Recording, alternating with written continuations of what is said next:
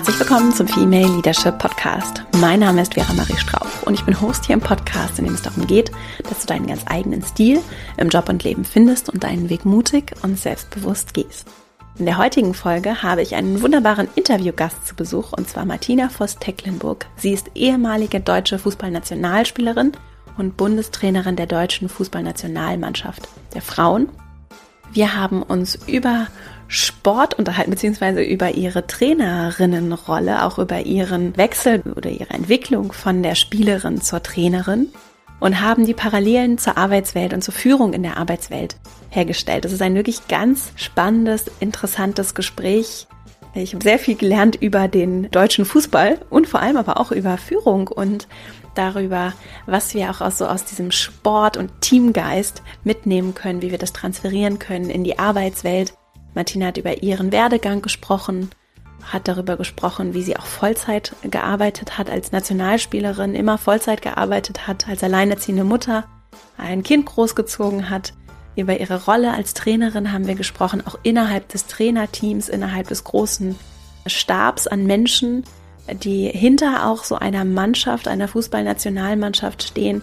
Dabei haben wir auch zum Beispiel über Remote Work gesprochen. Wie arbeitet sie remote mit den Menschen zusammen, die ja dann immer nur für die Nationalspiele zusammenkommen und für das Training und die Vorbereitung, aber die Frauen spielen dann eben auch in ihren eigenen Clubs und wie führt sie dann eben auch remote? Nach welchen Prinzipien arbeiten sie zusammen? Wie kann dann Kultur entstehen in so einem Team, das aus verschiedensten Persönlichkeiten besteht, mit ganz unterschiedlichen Lebensläufen, Geschichten, Alters- und Erfahrungshorizonten? Und das lassen sich wirklich ganz viele praktische, hilfreiche Learnings für Leadership ableiten, für Führung ganz konkret, ganz praktisch greifbar. In einem Umfeld, das immer noch sehr männlich geprägt ist, auch wenn Frauen auf dem Platz stehen. Und das war wirklich einfach ein ganz spannendes, inspirierendes, schönes Gespräch. Und ich bin so dankbar dafür, das mit dir teilen zu können. Ich wünsche dir ganz viel Freude dabei noch kurz bevor wir loslegen, wenn du Lust hast, wenn dich meine Arbeit interessiert und du vielleicht Lust hast, mit mir auch zusammenzuarbeiten, dann gibt es in diesem Jahr noch eine Möglichkeit dazu. Und zwar im Oktober startet in meiner Female Leadership Academy mein Female Leadership Programm. Das ist ein fünfwöchiger Online-Kurs, den ich live begleite und in dem du mit anderen Frauen zusammen an deiner beruflichen Entwicklung arbeitest. Das ist eine berufliche Weiterbildung und du kannst dich nur noch bis zum 6. September dafür anmelden. Dann schließen wir die Tore und falls es dich interessiert, ich sag's nochmal, jetzt ist die Gelegenheit, um dich anzumelden. Wenn du einfach nur Lust hast, per E-Mail im Kontakt zu bleiben über den Podcast hinaus, vielleicht ist das für dich auch spannend, dann melde dich einfach für meinen E-Mail-Verteiler an verastrauch.com slash newsletter. Das war's auch schon von mir. Jetzt freue ich mich sehr auf dieses Gespräch und das mit dir zu teilen und wünsche dir ganz viel Freude mit dem Gespräch mit der deutschen Fußballfrauen-Nationalmannschaftstrainerin Martina Voss-Tecklenburg. Und dann legen wir gleich mal los. Heute zu Gast im Podcast ist Martina Voss-Tecklenburg. Sie ist die Trainerin der deutschen Fußballnationalmannschaft der Frauen und ist heute hier zu Gast, um mit mir über das Thema Sport zu sprechen, Training im Sport, Leadership. Ich habe ganz viele Fragen und freue mich sehr, dass du heute hier im Podcast zu Gast bist. Herzlich willkommen, liebe Martina. Vielen lieben Dank. Zum Einstieg finde ich es ganz spannend, darüber zu sprechen, wie du an den Punkt gekommen bist in deinem Leben, an dem du jetzt stehst und würde mich sehr freuen, wenn du uns mal so einen Überblick über deinen Werdegang geben würdest. So, wo kommst du her und wie war dein Weg bisher? Ja, dann ist die Sendung wahrscheinlich schon vorbei, wenn ich das alles erzähle. Ja. Wo, wo komme ich her? Ich bin äh, in, Duisburg, in, Duisburg, geboren, bin in einer großen Familie groß geworden, also mit vier Geschwistern in einer, einer typischen Arbeiterfamilie. Mein Papa hat zwei Jobs gemacht, die Mama hat die Familie zusammengehalten und auch noch geputzt. Ja, es war so, dass ich mit meinem Zwillingsbruder und meinem älteren Bruder immer über den Fußball Platz oder gelaufen bin, über den Schulhof gehüpft bin, weil wir direkt an einem Schulhof gewohnt haben. Also ich war so die typische Straßenfußballerin, das Mädchen, was immer mit Jungs zusammen war und bin dann zum Fußball eigentlich erst sehr spät gekommen, nämlich über die Schule, über meinen Sportlehrer, der das massiv forciert hat und mich animiert hat, in den Verein zu gehen. Ich habe vorher Alternativsportarten gemacht, weil zur damaligen Zeit, also Anfang der 80er Jahre, Fußball für Mädchen und Frauen nicht gerade populär war und auch meine Mama gesagt hat, du bist zu zart, du bist zu schmal, mach was anderes, Fußball ist nichts für Mädchen, obwohl mein Bruder Fußball gespielt hat. Ja, und so bin ich dann mit 15 erst dann schon das Länderspiel gemacht, weil ich, wie gesagt, die reine Straßenfußballerin war, mit den, mich bei den Jungs immer durchsetzen müssen. Und habe dann dort von 1983 bis 2003 habe ich Fußball gespielt, also 20 Jahre Fußball. Habe mein Abitur gemacht, habe eine Ausbildung gemacht zur Bürokauffrau, obwohl ich eigentlich Sport und Journalismus studieren wollte. Aber ich hatte damals schon einen älteren Freund und das fanden meine Eltern nicht so toll und ich bin dann schon mit ihm zusammengezogen und habe dann ja schon Geld verdienen wollen und habe dadurch eben erstmal eine Ausbildung gemacht. Das passte dann auch ganz gut zu meinem Fußball, weil ich da schon Nationalspielerin war und ich hatte einen tollen Arbeitgeber damals mit dem Landessportbund, der hat ja auch unterstützt. Ja, und Anfang 20 habe ich schon angefangen, meine Trainerkarriere einzuleiten, weil ich mir gedacht habe, ich möchte nicht mein Leben lang im Büro sitzen, möchte irgendwann auch raus. Nur damals wusste ich tatsächlich noch nicht, dass ich im Frauenfußball auch als Trainerin das als Beruf ausüben kann. Es gab keine Vorbilder und die Vorbilder, die da waren, das waren wenige und das waren Frauen, die es nebenher gemacht haben. Also wusste ich zwar, ich möchte diese Trainerausbildung machen, ich möchte irgendwann mal Trainerin sein, aber ich konnte mir nicht vorstellen, dass es zum Beruf wird. Das habe ich dann geschafft, 99 über den Fußballverband Niederrhein. Die hat mir die Möglichkeit gegeben, Verbandssportlehrerin zu werden. Nachher auch mit einer 100%-Stelle ab 2003. Ja, und da war ich neun Jahre im Verband, von da aus bin ich dann zum Clubfußball, weil ich wissen wollte, ob ich auch eine Vereinsmannschaft trainieren kann. Nach dieser Clubfußballgeschichte, Vereinsfußball von knapp vier Jahren, gab es einen Anruf aus der Schweiz vom Nationalverband. Also war ich dann siebeneinhalb Jahre Schweizer Nationaltrainerin. Und jetzt im November bin ich seit fast zwei Jahren ja, die Bundestrainerin in Deutschland, bin zurück in meine Heimat bin dort angekommen, wo ich lange für gespielt habe. Ich habe 125 Länderspiele für Deutschland gemacht und habe eine Menge erlebt. Und du hast dann eine Trainerausbildung gemacht. Das ist so eine mehrjährige Weiterbildung oder wie? Wie läuft Jetzt das? muss man sich so vorstellen, dass man unterschiedliche Lizenzen macht. Also ich habe Anfang 20 quasi die erste Lizenzstufe gemacht. Das war damals die B-Lizenz. Zwei Jahre später die A-Lizenz und mit 26 schon den Fußballlehrer. Das war eine halbjährige Ausbildung in Köln. Das ist die tatsächlich die höchste Fußballtrainerlizenz, die man in der Welt erreichen kann. Mit dieser Lizenz darf ich alle Mannschaften dieser Welt trainieren. Und die habe ich damals zusammen mit der Silvia Neid gemacht. Wir waren Gott sei Dank zwei Frauen in einem reinen Männerbetrieb, wie das immer eigentlich so der Fall war. Wir hatten viele Nationalspieler damals dabei, bekannteste sicherlich Bernd Schuster, aber auch viele andere. Und das war auch eine grandiose und tolle Zeit. Aber wir waren immer quasi, in allen Trainerausbildungen war ich eigentlich die einzige Frau bis beim Fußballlehrerlehrgang. Und das war eine qualitativ sehr hochwertige Ausbildung. Nebenher haben wir eben noch eine EM gespielt mit der deutschen Frauennationalmannschaft. Also auch eine spannende Zeit. Und konntest du als Trainerin dann Vollzeit arbeiten? Du hast vorher nebenbei immer noch Vollzeit gearbeitet, auch an deinem regulären Bürojob, so?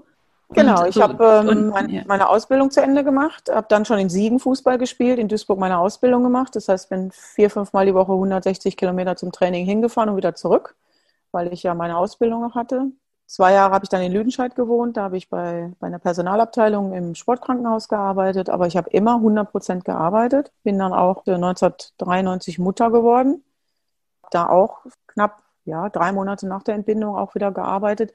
Denn ich war ja zu der Zeit zwar von meiner Einstellung her professionelle Fußballerin, aber wir waren Amateure. Wir hatten den Amateurstatus in Deutschland. Wir haben ein bisschen Geld bekommen fürs Fußballspielen, aber nicht so viel, dass wir hätten davon leben können und wir hatten keine professionellen Strukturen. Also wir konnten nicht Fußballprofi sein, obwohl wir damals schon davon geträumt haben und uns das auch gewünscht hätten, sodass wir alle, die zu der Zeit sehr erfolgreich Fußball gespielt haben, tatsächlich einem Beruf nachgegangen sind oder studiert haben.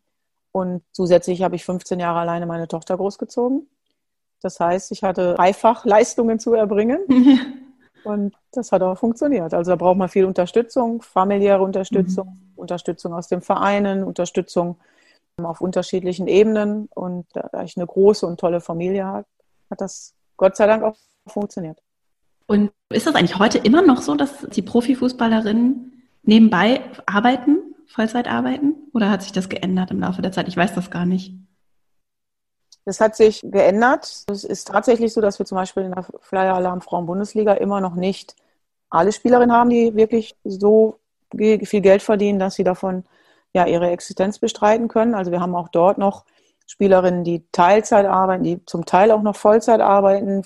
Eigentlich sind sehr viele junge Spielerinnen dort auch in der Liga, viele studieren noch. Aber es ist so, dass alle eine duale Karriere eigentlich irgendwann gemacht und geleistet haben.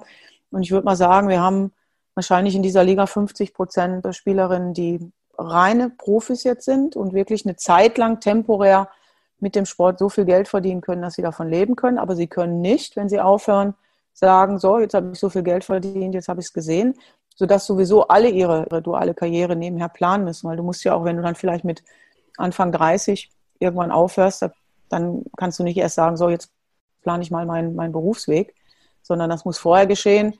Und das schaffen ähm, die meisten auch in, in ganz toller Art und Weise. Und das ist auch ein Mehrwert für den Sport. Also auch da kommen wir vielleicht noch drauf.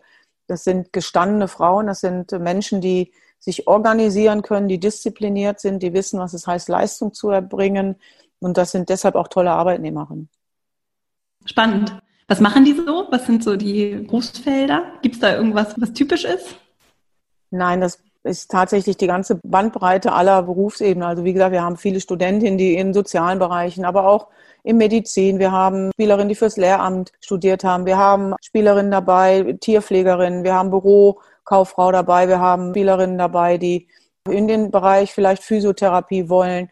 Also ganz, ganz unterschiedlich. Wir haben Psychologinnen dabei, also auch Spielerinnen, die hoch anspruchsvolle Studiengänge ich finde, wir haben sehr intelligente Fußballerinnen bei uns. Und es ist echt spannend, sich mit ihnen auch auseinanderzusetzen, wo dann vielleicht später mal ihre Wege hingehen. Wir wollen natürlich auch gerne diese Persönlichkeiten später auch für uns, sprich auch für den DFB, für den Fußball in Führungspositionen auch gerne gewinnen. Und das heißt nicht unbedingt, dass es nur Trainerinnen sein sollen oder können, sondern gibt ja im Teammanagement oder wie gesagt in der Sportpsychologie, im Medical-Bereich aber auch in der Logistik, in vielen anderen Bereichen hochspannende Themen, Videoanalystinnen, ähm, wo wir, glaube ich, viele Berufsfelder auch offen machen können, wo wir gerade diese großartigen Persönlichkeiten dann auch für uns in Führungspositionen gewinnen wollen. Und das ist ja nicht nur bei uns so, es ist ja in vielen Branchen so, wo, wo eben auch ein Mangel herrscht an Fachkräften. Äh, ich bin ja auch Coach bei der Adesso SE in der IT-Branche und dort haben wir ja ein ähnliches Problem und da sind viele Synergien die dort ja gleich sind. Gewinnung von Frauen in männerdominierten Bereichen, um sich zu öffnen, Mut zu haben, auch in Führungspositionen dann reingehen zu wollen, die traditionell eher männerdominiert sind. Und wechseln dann diese Frauen in den Männerpart, also in die Führungsriege von den Männerclubs beziehungsweise im DFB dann auf Nationalebene? Ja? Ja, ist ja gut. Also. Ja, es gibt jetzt einige, einige wenige wir forcieren das auch, weil wir sprechen auch im DFB eben von einem Fußball und wir wollen ja das genau. Wir wollen ja einfach weg von dieser Geschlechtertrennung. Also erstmal sind wir der Überzeugung, sowohl im Fußball, aber wie gesagt auch bei Adesso, und das wird gerade echt protegiert, dass wir gemischtgeschlechtliche Teams entwickeln. Also wir schauen hier auch im DFB in den Trainerteams danach, dass wir wirklich ja so 50, 50 Prozent haben, weil wir glauben, dass diese gemischtgeschlechtlichen Teams hervorragend funktionieren, dass sie unheimlich leistungsfähig sind, dass sie sich mit ihren unterschiedlichen Führungskompetenzen gegenseitig nochmal zu Höchstleistung bringen können und gut funktionieren. Und das ist im Fußball so, das ist aber auch, glaube ich, in allen anderen Branchen so. Und da kann ich auch nur Unternehmen immer wieder auffordern, das auch zusammenzubringen und wegzukommen von so traditionellen Geschlechterrollen, die heißen, äh, du kannst nur das und du kannst nur das. Gerade wir Frauen sprechen oft davon, wie wir davon profitieren. Ich finde, dass die männerdominierten Berufe auch ganz viel davon profitieren, wenn Frauen in ihren Teams sind. Ja. Und ich glaube, diese Frage muss man auch immer wieder stellen. Du hast ja in deinem Team dann sehr unterschiedliche Menschen, die da zusammenkommen. Ne? Mathematik, Psychologie, sozialer Bereich, Leute, die im Büro arbeiten, also eine bunte Mischung, Erzieherinnen. Wie machst du das oder wie bringst du die zusammen? Ist das sehr fordernd, so diese unterschiedlichen Menschen in einem Team zusammenzubringen? Das ist ja auch Diversität. Das eine ist das Gender und das andere ist diese ganzen unterschiedlichen Charaktere zusammenzubringen, damit sie gemeinsam auf Ziele hinarbeiten. Ja, das ist ähm, ja eine weitere Herausforderung, ist, dass sie alle sowieso individuell unterschiedlich sind mit unterschiedlichen Interessen, Herkünften, Stärken, Schwächen. Aber wir haben natürlich auch keine homogene Gruppe, was die Altersstruktur angeht. Also unsere jüngste ist 18, unsere älteste ist 30 oder 31. Auch da sind natürlich unterschiedliche Reifeprozesse. Man bringt so ein Team, was nicht homogen ist in den unterschiedlichen Strukturen, was wir auch gar nicht wollen, zusammen aus meiner Sicht, indem man erstmal ein klar definiertes, übergeordnetes Ziel hat. Und dieses Ziel sollte man gemeinschaftlich erarbeiten. Das sollte man nicht nur von unserer Seite, also von Führungsebene setzen, sondern das sollte man gemeinschaftlich mit diesem Team erarbeiten, weil das dann aus Überzeugung geschieht, weil da Identifikation hintersteht, weil auch, ich glaube, sich mit dem Ziel zu beschäftigen, das selber zu formulieren, löst eben auch noch was aus. Dann sollte es möglichst realistisch sein. Und dann versuchen wir natürlich im Teamsport ein Team zusammenzubringen, wo unterschiedliche Rollen aber auch gefordert sind. Also müssen diese Rollen auch geklärt werden. Das ist ganz wichtig.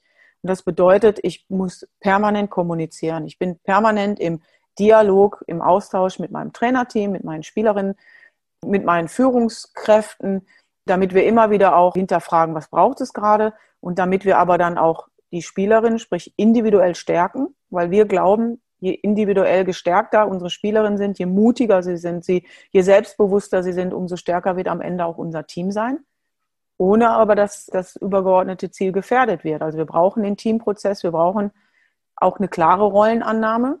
Bei uns zum Teil im Fußball ja anders. Wir haben Spielerinnen, die eigentlich alle in ihren Clubs spielen und dann zur Frauennationalmannschaft kommen und dann vielleicht auf der Bank sitzen und häufig auf der Bank sitzen. Und diese Rollen müssen geklärt werden. Die, die muss ich auch als Führungskraft, als Trainerin erklären können, damit sie plausibel werden, damit die Spielerin weiß, woran muss ich arbeiten, damit ich auch dabei bleibe und damit ich Chancen habe, auch mehr zu spielen. Und wie gesagt, authentisch sein, klare, ehrliche, offene Kommunikation, aber beidseitig, nicht als Einbahnstraßenmodell, sondern immer in der Gegenseitigkeit.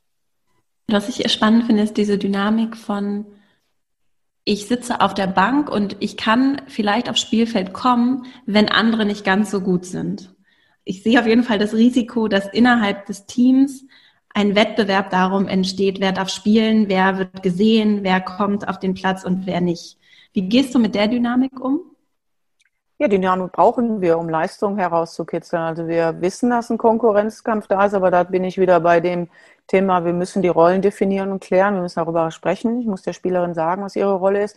Und klar ist, dass wir uns als Team verstehen, nicht mit den Elfen, die auf dem Platz stehen und das andere Team ist die, die auf der Bank sitzen, sondern es ist ein Team und mittlerweile wird es im Fußball nur erfolgreich sein, wenn die Spielerinnen, die auf den Platz kommen, für andere das Spiel nochmal verändern können. Also mehr Qualität ins Spiel bringen, als das vielleicht mhm. vorher der Fall war. Ich erwarte von Spielerinnen, dass sie sich verausgaben. Das ist, es ist nie eine Bestrafung, wenn jemand ausgewechselt wird. Es ist nie eine Bestrafung, wenn jemand eingewechselt wird, sondern das ist auch mal abhängig von taktischen Komponenten. Das ist mal abhängig von Tagesform. Wir sind Menschen, wir sind keine Maschinen, wir funktionieren nicht immer gleich und das muss klar sein. Und, und diese Rolle, wie gesagt, muss auch, muss die Spielerin auch annehmen können, weil wenn sie die nicht versteht und nicht annimmt, dann wird sie nicht leistungsfähig sein, dann wird sie ihre Potenziale nicht abrufen können.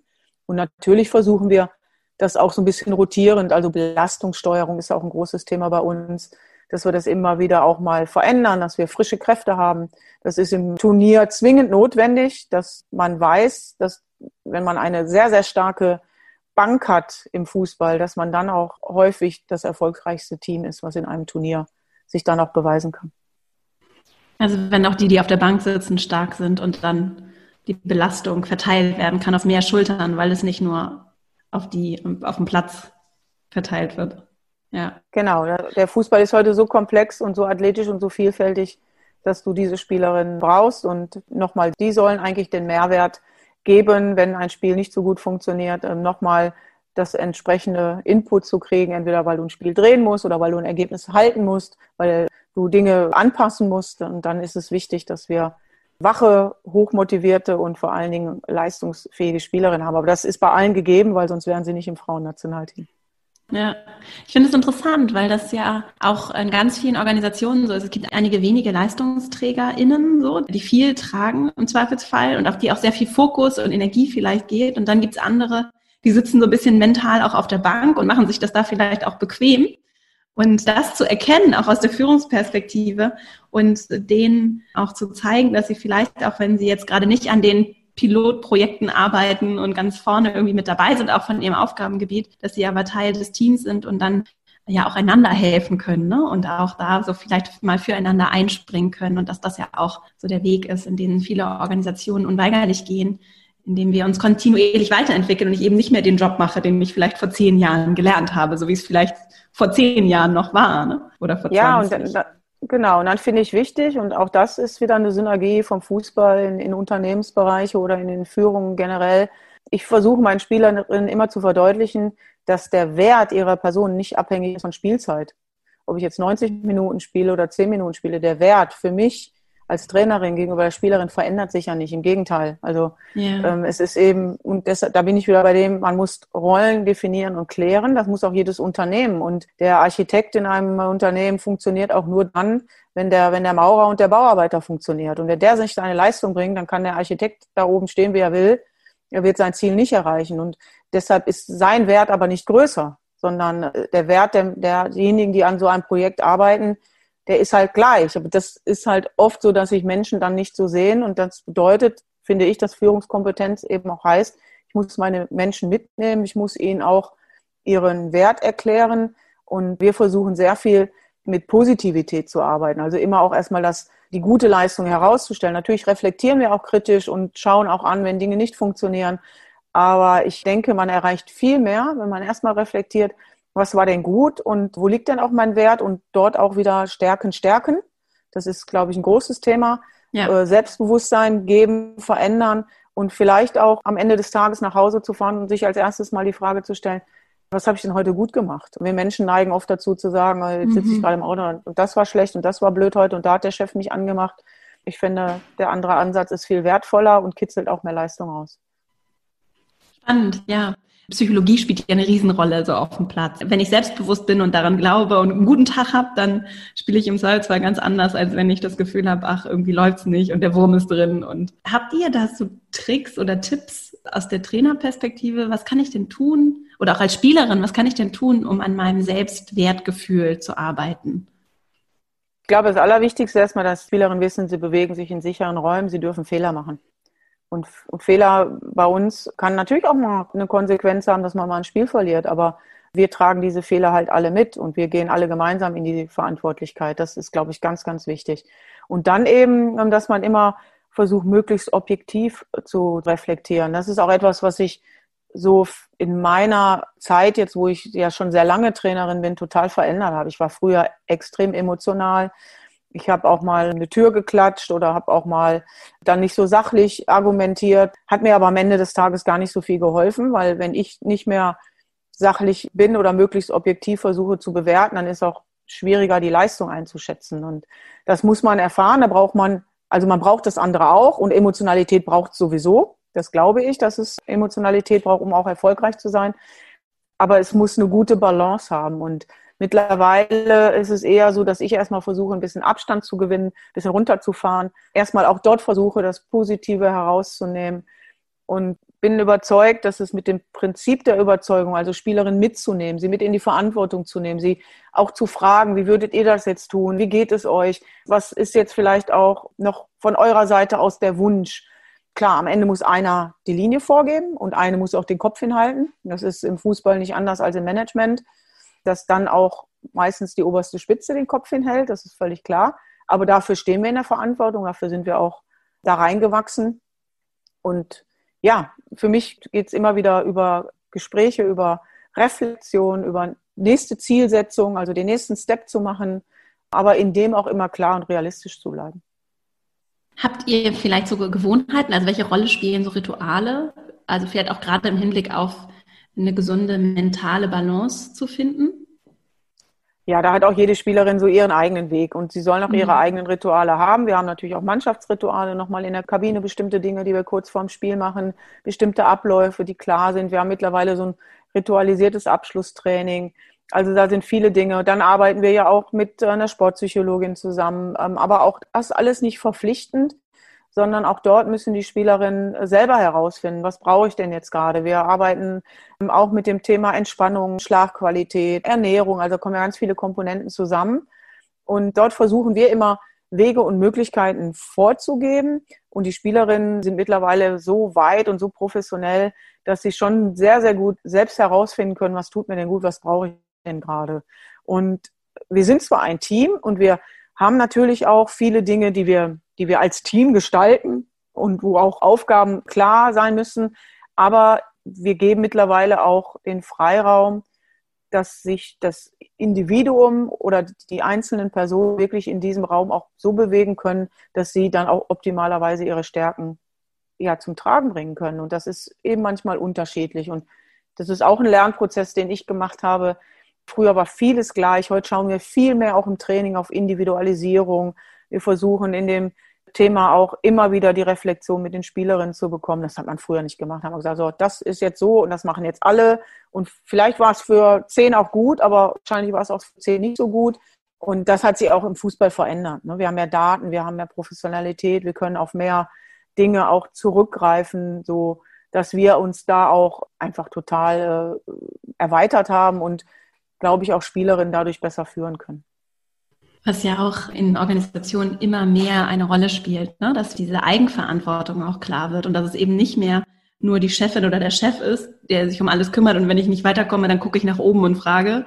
So, und wenn irgendwie es darum geht, wer hat Schuld, im Zweifelsfall sind immer die da oben schuld, sondern dass ich für mich selber, das ist ja so Empowerment gelebt für jede Person, dass ich für mich selber begreife, wie viel Einfluss habe ich jetzt mal unabhängig von meiner Position, wo ich mich auf dem Spielfeld bewege. Ne? Finde ich ganz spannend, dass das so eine Entwicklung ist. Ja. ja. absolut. Und das habe ich jetzt auch festgestellt in dem Coaching-Programm mit der Adesso 11. Wir haben ja eine Adesso 11 gegründet mit Frauen, die in der IT-Branche in Führungspositionen sind, aber auf ganz unterschiedlichen Ebenen. Und für mich jetzt, die in dieser Branche nicht groß geworden ist, ist es total spannend, jetzt aus deren unterschiedlichen Perspektiven herauszuhören, welche Widerstände haben Sie? Wo können Sie sich positionieren? Wo brauchen Sie Unterstützung? Wo sind Sie schon sehr weit auch in Ihrer Profilschärfung?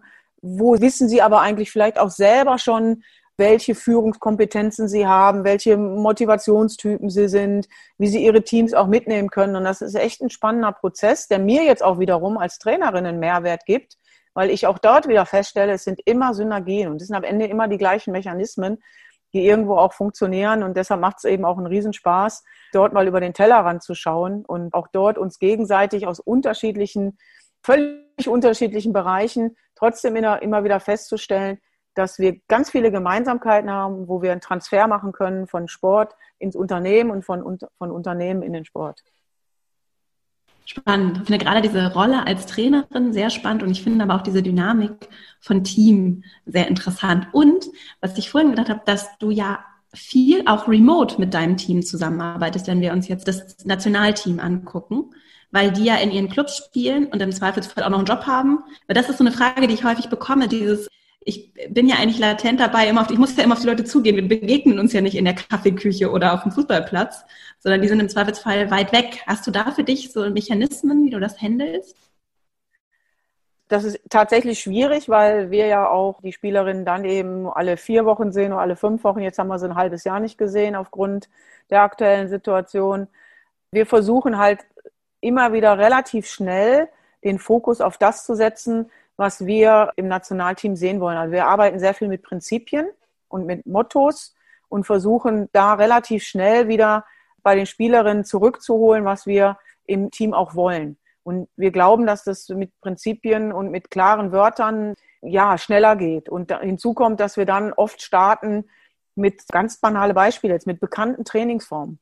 Also nicht irgendwie noch wieder neuer Input, sondern erstmal anfangen mit etwas, was wir zuletzt im Nationalteam gemacht haben, damit man das Gefühl hat, ah ja, jetzt sind wir wieder hier. Ich habe hier eine andere Rolle. Also wir spielen zum Teil ja ein bisschen anders als in den, in den Clubs. Also wir haben unterschiedliche Anforderungen an gleiche Positionen. Das ist für die Spielerin nicht immer so einfach. Die spielt vielleicht im Club hinten links mit einer defensiveren Aufgabe als bei uns und muss dann auch adaptieren und muss dann umstellen. Das bedeutet immer wieder auch dort, wir gehen permanent in 1 zu 1 Gespräche. Wir haben das im Trainerteam auch aufgeteilt. Ich kann nicht immer mit allen 23 oder 30 Spielerinnen sprechen. Aber zwischendurch bedeutet es eben auch, zwischen den Maßnahmen zum Telefonhörer zu greifen. Wir machen ja auch viel Spielbeobachtung in der Bundesliga. Dann rufen wir die Spielerin an, reflektieren wir kurz, was wir gesehen haben, adaptieren dann wieder Richtung Nationalteam, sodass wir ja da versuchen, das immer wieder zurückzuholen, was so im Hinterkopf verschwunden ist und das, finde ich, gelingt uns mittlerweile ganz gut, weil wir, und das ist halt wichtig, wir haben eine klare Spielstrategie in alle Richtungen. Also jede Spielerin weiß eigentlich mittlerweile bei uns, was sie zu tun hat. Wir haben ein Playbook, wo die Spielerinnen reingucken können, wo sie sich auch mal wieder Sicherheit holen, wo wir sagen, hier, ne, da steht doch dort, so wollen wir das gerne, guckt euch das nochmal kurz an. Und dann sind wir eigentlich relativ schnell auf dem Platz wieder bei uns. Aber ich bin selber gespannt, wie es jetzt sein wird, wenn wir uns nach einem halben Jahr hoffentlich jetzt im September wieder sehen. Und wie es dann sein wird für uns alle. Das wird schon auch ein spannender Prozess sein, das festzustellen, wie das funktioniert. Ja, das glaube ich. Also es hat viel mit Organisation zu tun, das höre ich so raus. Ihr seid sehr gut organisiert und strukturiert und habt euch das dann auch innerhalb des Führungsteams aufgeteilt, damit ihr dann vor allem auch viel eins zu eins machen könnt tatsächlich. Genau, also jede Spielerin soll in den Genuss kommen, auch mit dem Trainerteam mindestens einmal im Lehrgang gesprochen zu haben. Wir wechseln dann die Gruppen nach einer gewissen Zeit, damit nicht die Cheftrainerin immer die gleichen acht hat, und, sondern wir beschäftigen uns dann mit unterschiedlichen Spielerinnen. Wir nutzen das einfach auch, um dann wieder mal ins Gespräch zu kommen und anzuknüpfen. Wir haben immer Videosequenzen, die wir mit ihnen anschauen können. Natürlich steht dann auch jeweilig die Aufgabe im Vordergrund. Also wenn wir jetzt in die nächsten EM-Qualifikationsspiele gehen, dann ist halt auch wichtig, den Fokus auf das Spiel, auf die nächste Aufgabe zu setzen.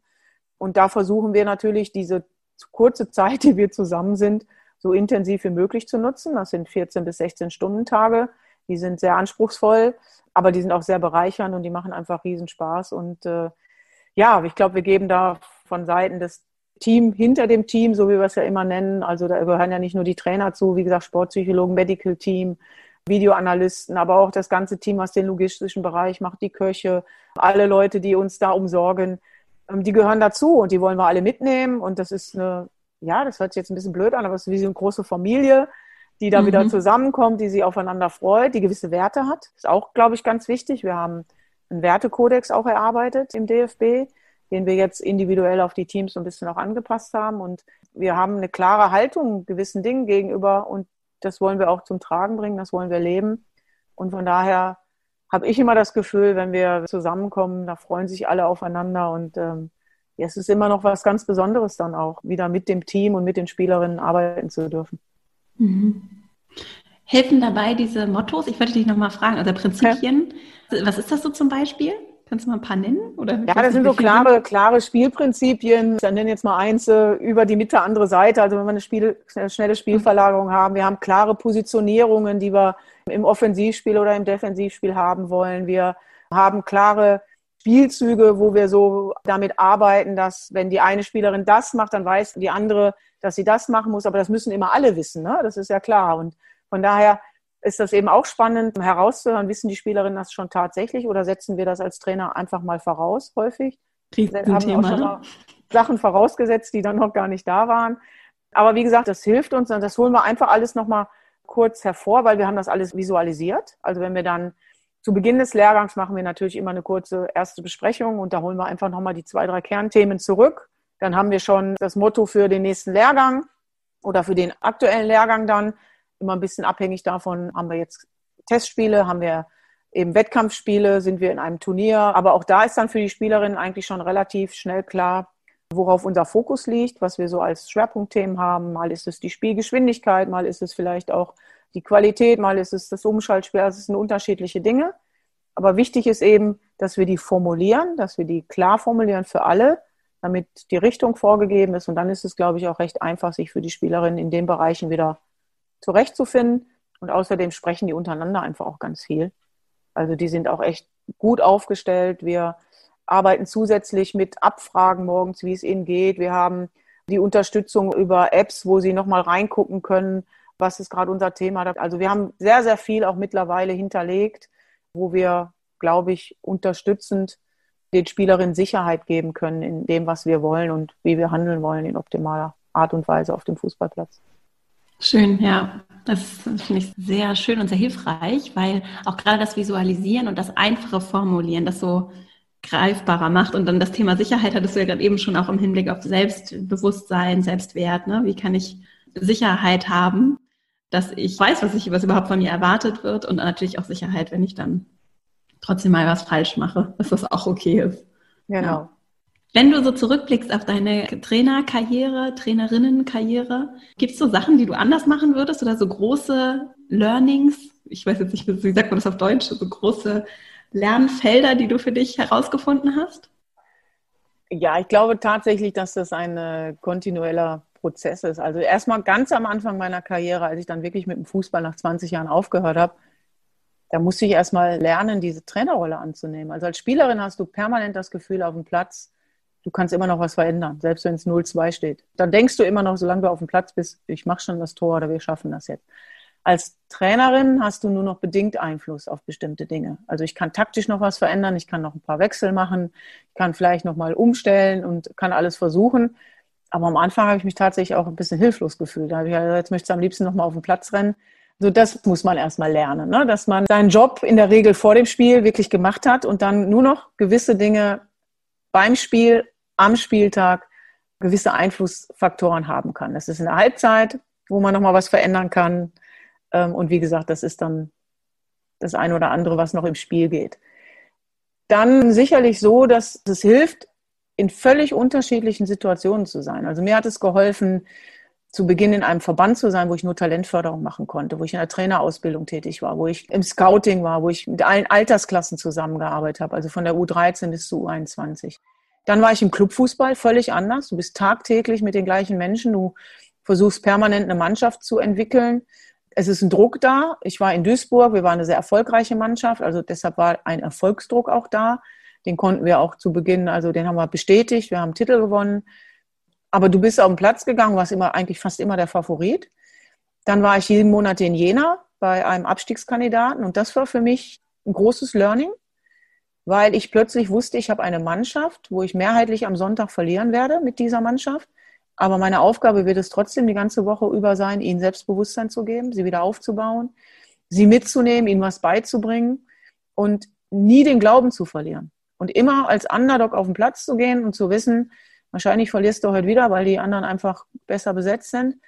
Das erfordert viel Energie. Dadurch bin positiver geworden. Ich bin ruhiger geworden. Ich habe es geschafft, glaube ich, dort auch noch mal mehr die Spielerin ähm, mehr in den Fokus zu stellen als vielleicht immer nur das Ergebnis, sondern also mhm. mehr auch Leistung unabhängiger von einem Ergebnis zu bewerten. Das ist im Fußball ganz schwierig. Ja. Da zählt, zählt immer nur das Ergebnis. Da bist du, wenn du eins verloren hast, ist eben irgendwie immer alles schlecht. Das war aber eben bei uns nicht so, sondern bei uns war eben auch die Leistung oft richtig gut im Rahmen unserer Möglichkeiten, selbst wenn wir verloren haben. Und das hat mir wirklich nochmal geholfen, ja, ich glaube, Dinge ein bisschen besser einordnen zu können, Leistung besser einordnen zu können, nicht mehr so verbissen zu sein, ohne den Ehrgeiz zu verlieren, trotzdem optimale Leistungen herausholen zu wollen. Und mhm. das hat mir dann auch geholfen, ja, in den Nationalverband zu gehen, in die Schweiz, wo es ähnlich war. Da war keine Erwartungshaltung da war nicht so viel vorhanden und dann haben wir ganz viel erreicht in den siebeneinhalb Jahren. Und jetzt bin ich wieder in einer völlig anderen Rolle. Jetzt bin ich in Deutschland und jeder erwartet Titel in Deutschland. Jeder erwartet von der Bundestrainerin, dass man Europameister und Weltmeister und Olympiasieger wird. Mit diesen unterschiedlichen Rollen klarzukommen, bedeutet auch, sich immer wieder damit auseinanderzusetzen. Und da hilft nur Erfahrung, Reflexion, nicht nur meine eigene. Ich habe mir auch Coaches genommen, ich habe mich reflektieren lassen, ich habe mich beobachten lassen, ich habe gefragt und ich versuche mich, wie gesagt, auch in unterschiedlichen Bereichen aufzustellen, sei es jetzt als Coach bei Adesso, sei es als Vortragende bei vielen Unternehmen, wo ich immer wieder auf tolle Leute, auf interessante, spannende Menschen treffe, die mir wiederum einen Input geben können. Ich versuche mich mit unserer Sportpsychologin Birgit Prinz auseinanderzusetzen und frage sie bewusst auch. Ich versuche auch mein Mann, der Unternehmer ist, der eine objektivere Rolle hat, mich dort auch spiegeln zu lassen. Und ich glaube, das ist einfach hilfreich. Und davor darf man keine Angst haben als Führungskraft, weil das ist aus meiner mhm. Sicht keine Schwäche, sondern das ist eine große Stärke. Kann aber auch sehr unbequem sein.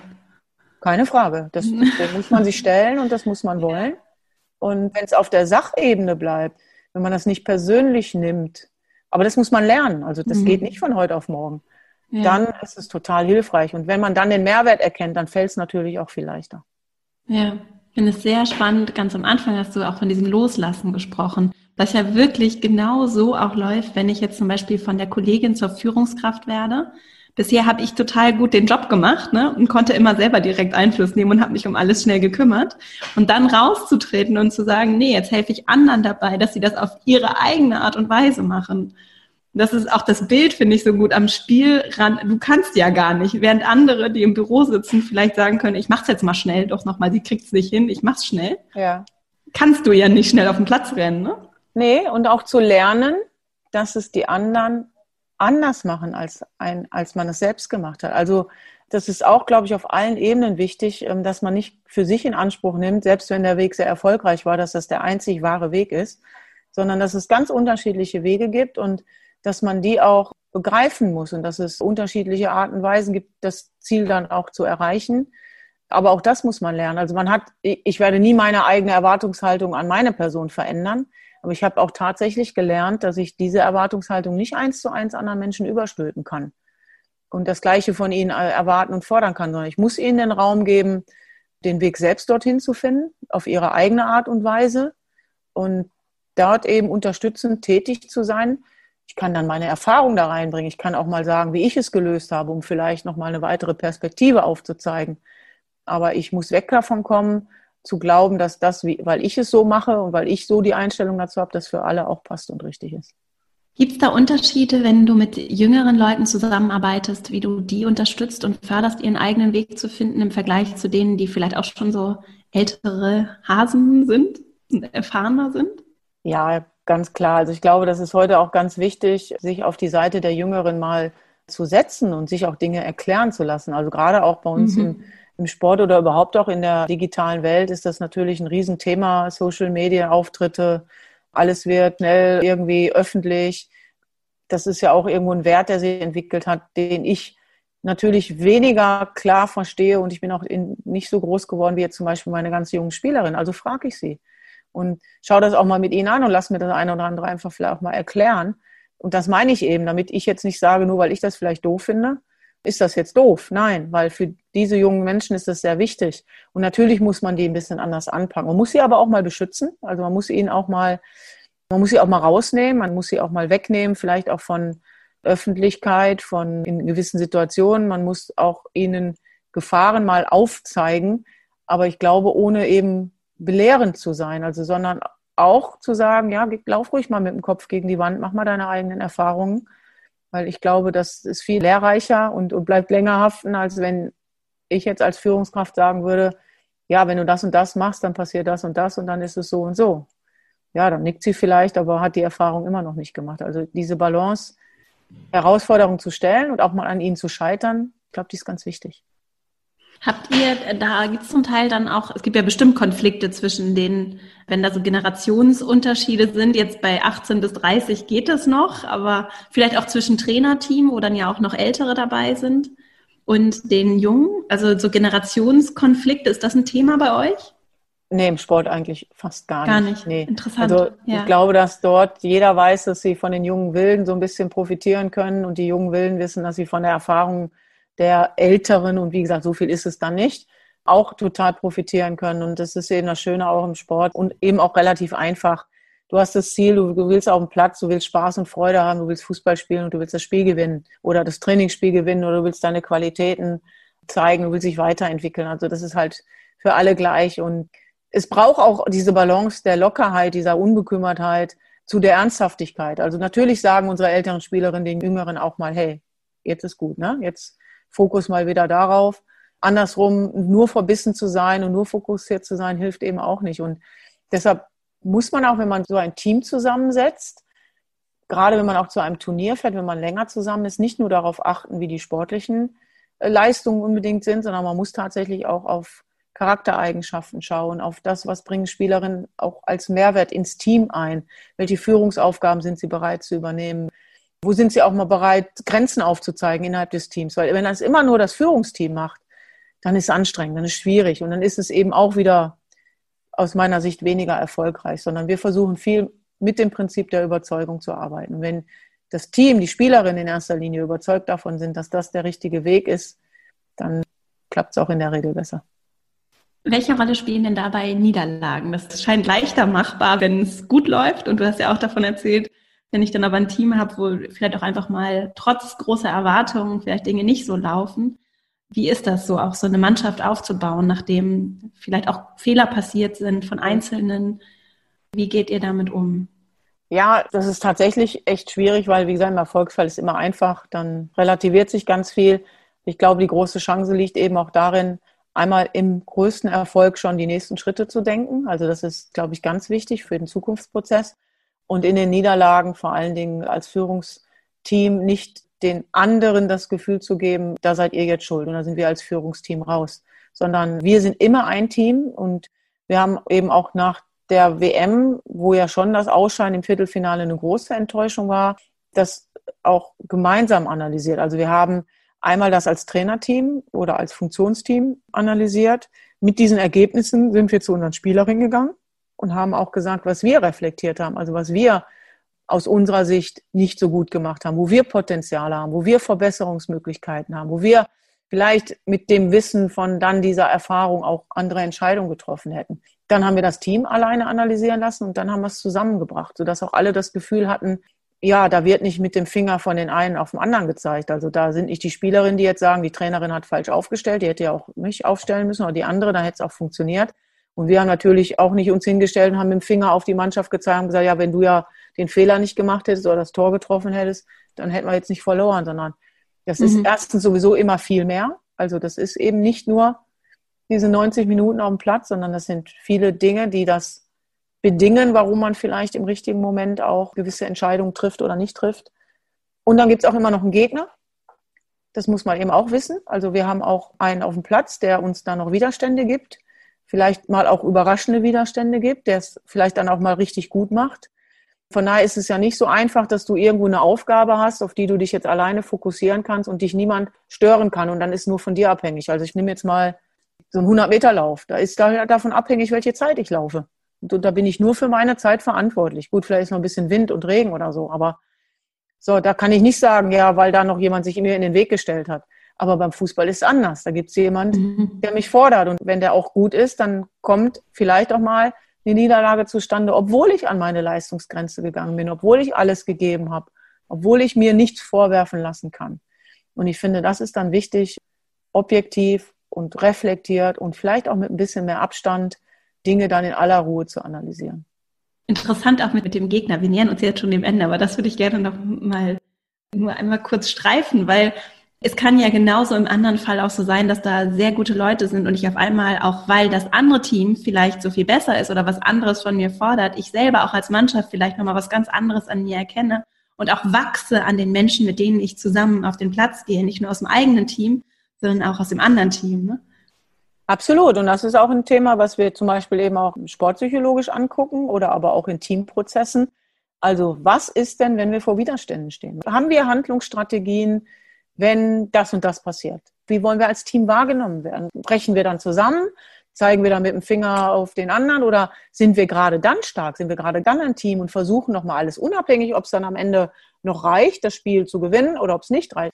Ja, da erwarten wir natürlich eine klare Persönlichkeitsentwicklung, auch eine klare Positionierung und dass wir auch Handlungsstrategien haben, eben mit diesen schwierigen Situationen umzugehen. Und ich glaube ganz genau, dass man genau an diesen Situationen eben viel mehr wächst und viel mehr auch am Ende für sich herauszieht und dadurch auch stabiler wird und dann auch im Spiel mit Negativereignissen besser umgehen kann. Also nicht gerade direkt an ihnen zerbricht. Aber auch da haben wir unterschiedliche Charaktere. Also ich habe auch Spielerinnen in der Mannschaft schon gesehen, die kommen mit so einer Situation überhaupt nicht zurecht und werden auch vielleicht nie zurechtkommen. Das ist dann auch wieder meine Aufgabe als Führungskraft zu sehen, kann ich sie dann in dem Moment bringen? Oder bringe ich vielleicht jemanden, der das kann und der vielleicht da auch mit so einer Situation besser umgehen kann? Und dazu braucht es wieder ganz viel Wissen. Ich muss viel über den Menschen wissen. Nicht nur über die Fußballerin, was sie jetzt technisch und taktisch kann, sondern ich muss ganz viel auch wissen, wie sind ihre Charaktereigenschaften? Was traut sie sich zu? Wie steht sie denn dort unter Druck auch? Wie funktioniert sie unter Druck? Und das geht nur, wenn ich ganz viel beobachte, wenn ich ganz viel spreche, wenn ich aber auch überhaupt erstmal die Möglichkeit habe, in diese unterschiedlichen Situationen zu kommen. Es ist so interessant, wie viele Parallelen es wirklich zu Organisationen gibt. Zum Beispiel jetzt mit Corona, also der Covid-19-Pandemie, da ist es ja schon so, dass auch viele sagen, es ist gerade diejenigen, die jetzt die Krise nutzen, um an diesen Widerständen und Herausforderungen zu wachsen und vielleicht Dinge mal komplett anders zu machen, zum Beispiel digitaler zu werden oder umzudenken, neue Produkte zu entwickeln, dass die im Zweifelsfall gestärkter daraus hervorgehen werden als diejenigen, die einfach so weiter mit dem Wind segeln können und alles so weitermachen wie gehabt. Ne? Und auch der Punkt, dass die Einzelperson natürlich nicht nur die guten Excel-Kenntnisse, die sie kann, ist oder ne, das, was sie fachlich gut kann, sondern dass wir immer mehr merken, wenn die Menschen das nicht hinbekommen, mit anderen zum Beispiel zusammenzuarbeiten, nicht mit Widerständen umgehen können, dann kann ich noch so fachlich qualifiziert sein, dann kann ich in gewissen Situationen und Umfeldern auch menschlich ganz unglücklich werden, ne? was, was ich auch Absolut. bei dir so raushöre. Ja. Genau. Und, und wie gesagt, da bedeutet es natürlich, Vertrauensverhältnisse herzustellen.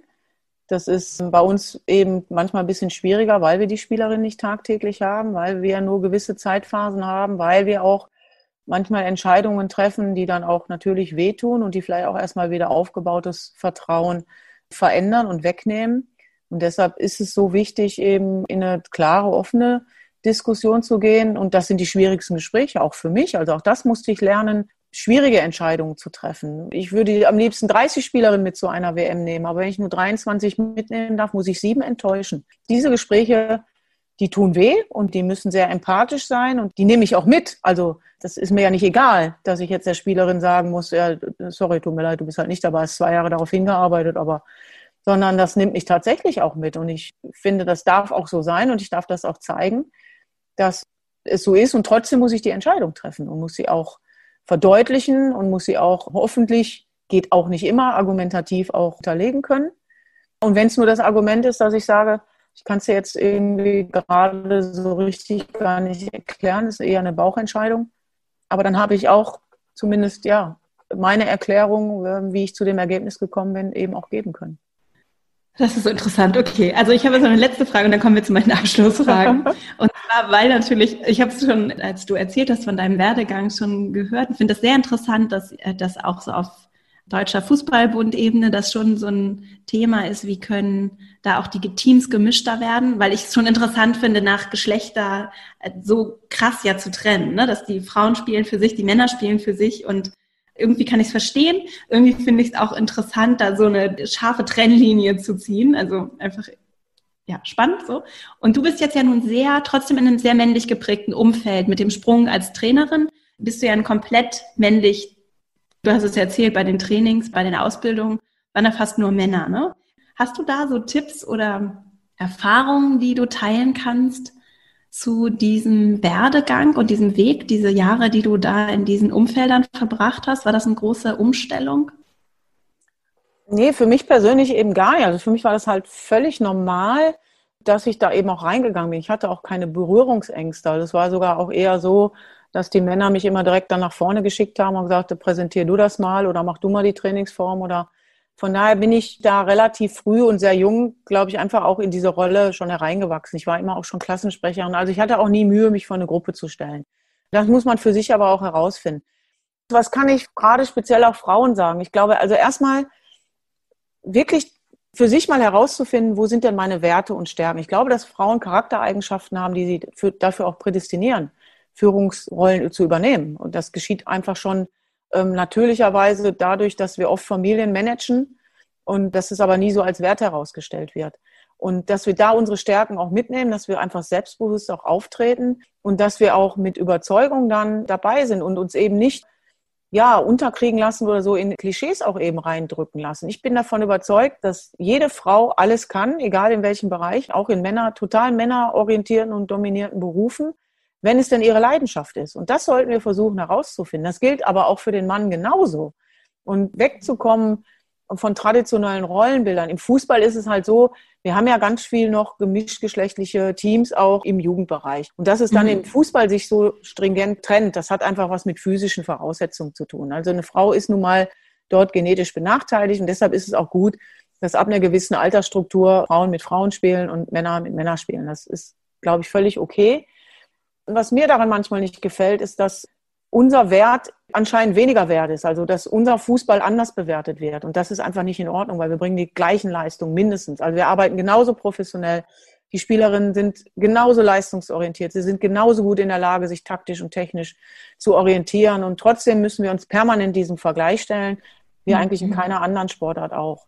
Und ich kann die, die Menschen und die Frauen wirklich nur auffordern, findet erstmal heraus, was eure Talente sind, sucht euch dann den Weg, also macht euch eine klare Zielplanung, aber überlegt euch auch, wen ihr dafür braucht. Also manchmal brauche ich auch eine externe Unterstützung und schaffe das gar nicht alleine. Und ich finde, das ist total legitim, dass ich mir vielleicht noch jemanden hole, der mit mir in diesen Kurs geht, den ich jetzt gerne machen möchte. Oder der vielleicht mir hilft, dass ich mich traue, einen Studiengang oder in ein Berufsfeld zu gehen. Also, dass ich mir wirklich dann auch gute Menschen, Mentoren suche, die an mich glauben und die mich dort unterstützen, wenn ich nicht selber schon diese Energie in mir habe. Und dann eben auch wirklich euch erstmal auf die Stärken zu beziehen. Ich finde, dass wir viel zu oft darauf gucken, was haben wir gerade nicht so gut gemacht. Wenn ich meine Spielerin frage, wie ist dein Spiel gewesen, dann kommt immer erst, ja, das und das war nicht so gut.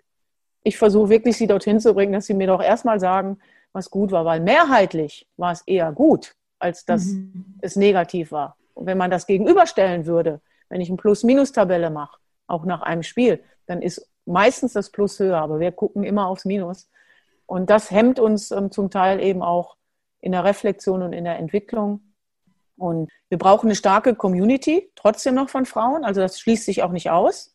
Ich glaube, dass es mehr Vorbilder braucht. Also wir brauchen dann auch Frauen, die in den Führungspositionen sich positionieren. Das geschieht ja zum Beispiel auch bei der Skifor IT-Kampagne, dass wir Führungskräfte haben, die sichtbar werden. Also wir brauchen sichtbare Vorbilder, damit sich andere Frauen auch trauen, diesen Weg auch zu gehen.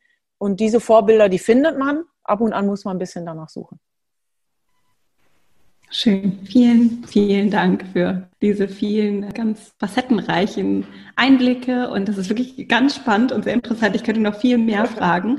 Glaubst du, dass es irgendwann auch Frauen gibt, die das deutsche oder die überhaupt Clubs, männliche Clubs trainieren? Gibt es das? In Deutschland gibt es das nicht, oder?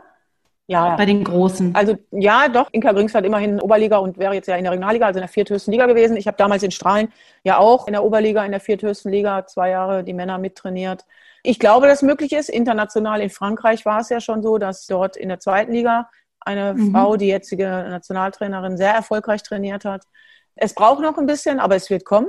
Da bin ich mir sicher. Es wird die ersten Frauen geben. Wir haben jetzt auch Imke Wübbenhorst in der Regionalliga, wo sie trainiert. Und von daher bin ich fest davon überzeugt, dass es auch dort die ersten Frauen und die ersten Vorbilder braucht und aber auch die Unterstützung braucht, dass ein Verein sagt, ich gehe weg von dieser geschlechtsspezifischen Trainerbild. Im Männerfußball können nur Männer trainieren und im Frauenfußball haben wir auch ganz viele Männer, da haben wir eben auch nicht nur Frauen. Also es ist irgendwie noch mehrheitlich ein Beruf, den Männer ausüben wollen.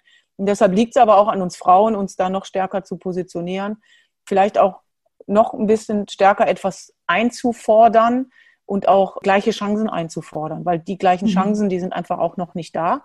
Ja. deshalb wäre es auch total spannend, wenn jetzt so die ersten Frauen sich bei Bundesligisten oder im Profifußball bewerben, bis hin zur dritten mhm. Liga, wie Fußballclubs damit umgehen. Das ja. ist total spannend und es wird passieren und dann hoffe ich, dass es nicht darum geht, ob es Mann oder Frau ist, sondern dass es um Qualität geht, um Qualifikation, um die Idee, passt diese Person, wie sie Fußball spielen möchte oder passt diese Person auch in einem Unternehmen, wie sie führt, welche Qualitäten sie hat passt die zu dem Bild, was ich jetzt habe und was ich einfordere. Und nicht, ja. ist es Mann oder Frau. Schön, spannend. Also liegt noch ein bisschen Weg vor uns, aber immerhin. Auf Der Weg Fall. ist eingeschlagen. Bevor wir zu meinen drei Abschlussfragen kommen, wo können Menschen dich finden? Kann man dir irgendwo folgen? Ja, tatsächlich auf Facebook und auf Instagram einfach Martina Voss-Tecklenburg eingeben. Dann natürlich sind wir auch ganz viel auf der DFB-Seite vertreten. Wir versuchen da auch viel über unsere Accounts zu machen. Und ja, ansonsten, wenn irgendjemand Spezielles mal was möchte, eine Anfrage hat oder so, gerne immer an den DFB offiziell schreiben. Die leiten alles auch dann an meine Person weiter. Prima. Dann kommen wir zu meinen letzten drei Fragen. Als erstes, wenn du die Möglichkeit hättest, auf der Welt so Plakate aufzuhängen, das heißt, eine Nachricht zu verbreiten, die jeder Mensch beim Verlassen des Hauses morgens lesen würde. Was würde darauf stehen? Die kleine Frage. Das ist aber echt eine schwierige Frage und die war jetzt auch nicht vorbereitet. Also wenn ich die Möglichkeit hätte, ja, lächle, glaub an dich und genieße den Tag. Das klingt nach einem sehr motivierenden Spruch. Hast du Buchtipps? Vielleicht entweder was, was du kürzlich gelesen hast, was, was du gerne verschenkst oder was, was du was dich vielleicht sehr geprägt hat, was du gelesen hast? Ja, ich lese ja sehr viel und müsste jetzt auch ganz viel nennen. Also im Moment lese ich tatsächlich wieder ganz viele Krimis, aber das letzte Buch, was mich wirklich sehr fasziniert hat, war die Biografie von Michelle Obama, die ich jetzt auch schon mehrfach immer mal wieder in Abschnitten gelesen habe, weil ich mir auch Dinge in dem Buch markiert habe. Und das lohnt sich wirklich, dort reinzuschauen, weil sie sehr authentisch, sehr offen, sehr ehrlich, sehr reflektiert schreibt und es faszinierend ist, eben auch mal zu erfahren, was es bedeutet, den Präsidenten der USA als Mann zu haben, beziehungsweise überhaupt den Weg mit ihm dorthin zu gehen, dass das wurde. Wie sehr dort auch ihre Rolle gefragt war, wie sehr da auch Verzicht mhm. und, und auch Zusammenhalt und aber auch kontroverse Diskussionen, klare Definitionen von, was will ich, was, was kann ich, was will ich nicht, wo schütze ich auch meine Familie. Also ein ganz facettenreichen, spannendes Buch, wo man auch als Führungskraft, glaube ich, ganz viel rausziehen kann für sein eigenes Lebensumfeld. Schön, das verlinken wir auf jeden Fall auch alles, auch natürlich die Links zu dir und dem DFB, das verlinken wir auch. Dann die letzte Frage, und zwar, wenn du den EntscheiderInnen, also den Menschen, die in dieser Welt Entscheidungen treffen, sei es politisch, aber auch wirtschaftlich, im Fußball, wo auch immer, die beeinflussen, wohin sich diese Welt entwickelt. Wenn du denen einen Rat oder eine Bitte, eine Weisheit mit auf den Weg geben könntest für ihre Entscheidungsfindung, was wäre das?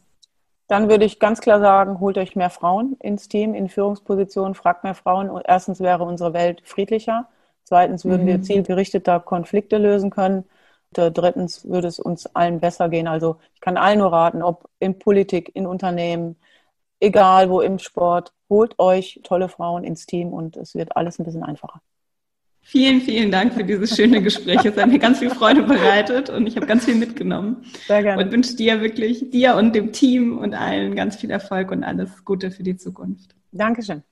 Ich hoffe sehr, dass dieses Gespräch dir genauso viel Inspiration und auch so Motivation mitgegeben hat. Ich finde es immer spannend, über den eigenen Tellerrand hinauszublicken in andere Berufsfelder zu gucken und auch diese Parallelen zu erkennen. Also es sind so viele Parallelen, die mir aufgefallen sind in dem Gespräch, wenn Menschen einfach zusammenkommen. Also wie gestalten wir miteinander? Wie gestalten wir miteinander im Sport, auf dem Platz und vor allem aber auch, was ich mir so auch gar nicht bewusst war, was ich ganz spannend finde, ist dieses Vorbereiten dann auf die Spiele. Und dass Martina ja auch gesagt hat, dass ganz viel ihrer Arbeit tatsächlich oder dass sie während des Spiels gar nicht mehr viel ausrichten kann, sondern dass die Zeit davor etwas ist, in das sie investieren. Und das ist auch aus so einer Dimension von, wie können wir gestalten und Einfluss nehmen, finde ich sehr interessant, ne? dass wir in längeren Zeiträumen denken und nicht erwarten, dass es darum geht, in einem Moment alles abzurufen, sondern dass dieser eine Moment eigentlich ein Ergebnis ist von einer ganzen Abfolge von Dingen, die ich tun kann, Gewohnheiten, die ich entwickeln kann, auch diszipliniertes Trainieren, Erfahrung sammeln, auch aus Fehlern lernen, vielleicht auch aus vergangenen Fehlern lernen, auch daran wachsen, wem ich zum Beispiel auf dem Spielfeld begegne, das nicht als schlechtes Schicksal zu sehen, wenn da vielleicht auch anspruchsvolle Gegnerinnen und Gegner auf dem Spielfeld stehen oder einfach andere Menschen, die auch teilnehmen an dem Spiel und auch diese Freude am Spiel natürlich nicht zu verlieren, sondern die spielerisch anzugehen und auch mit Niederlagen umzugehen und auch zu erkennen, dass sie fast noch wichtiger und wertvoller sind, wenn es ums Lernen und Wachsen geht, als das ständige Gewinnen und Erfolge feiern. Ich könnte noch Stunden darüber sprechen. Das war einfach so ein schönes Gespräch und ich hoffe, dass du für dich ganz viel mitnehmen konntest. Wenn du Lust hast, über den Podcast hinaus per E-Mail im Kontakt zu bleiben, verastrauch.com slash newsletter, dann bekommst du von mir einmal in der Woche eine E-Mail und wenn dir der Podcast gefällt, dann freue ich mich riesig, wenn du ihm eine Bewertung bei iTunes dalässt. Eine Bewertung schreibst, eine 5-Sterne-Bewertung dalässt. Das hilft sehr dabei, dass der Podcast gefunden wird. Das macht meine Arbeit möglich. Damit unterstützt du das, was wir hier in den Podcast investieren und reinstecken. Und ich danke dir sehr für deine Unterstützung und wünsche dir jetzt einfach eine hoffentlich sehr motivierte, sportliche, schöne, von Teamgeist geprägte Woche und freue mich schon, wenn wir uns hier nächste Woche wieder hören. Bis dahin, alles Liebe, deine Vera.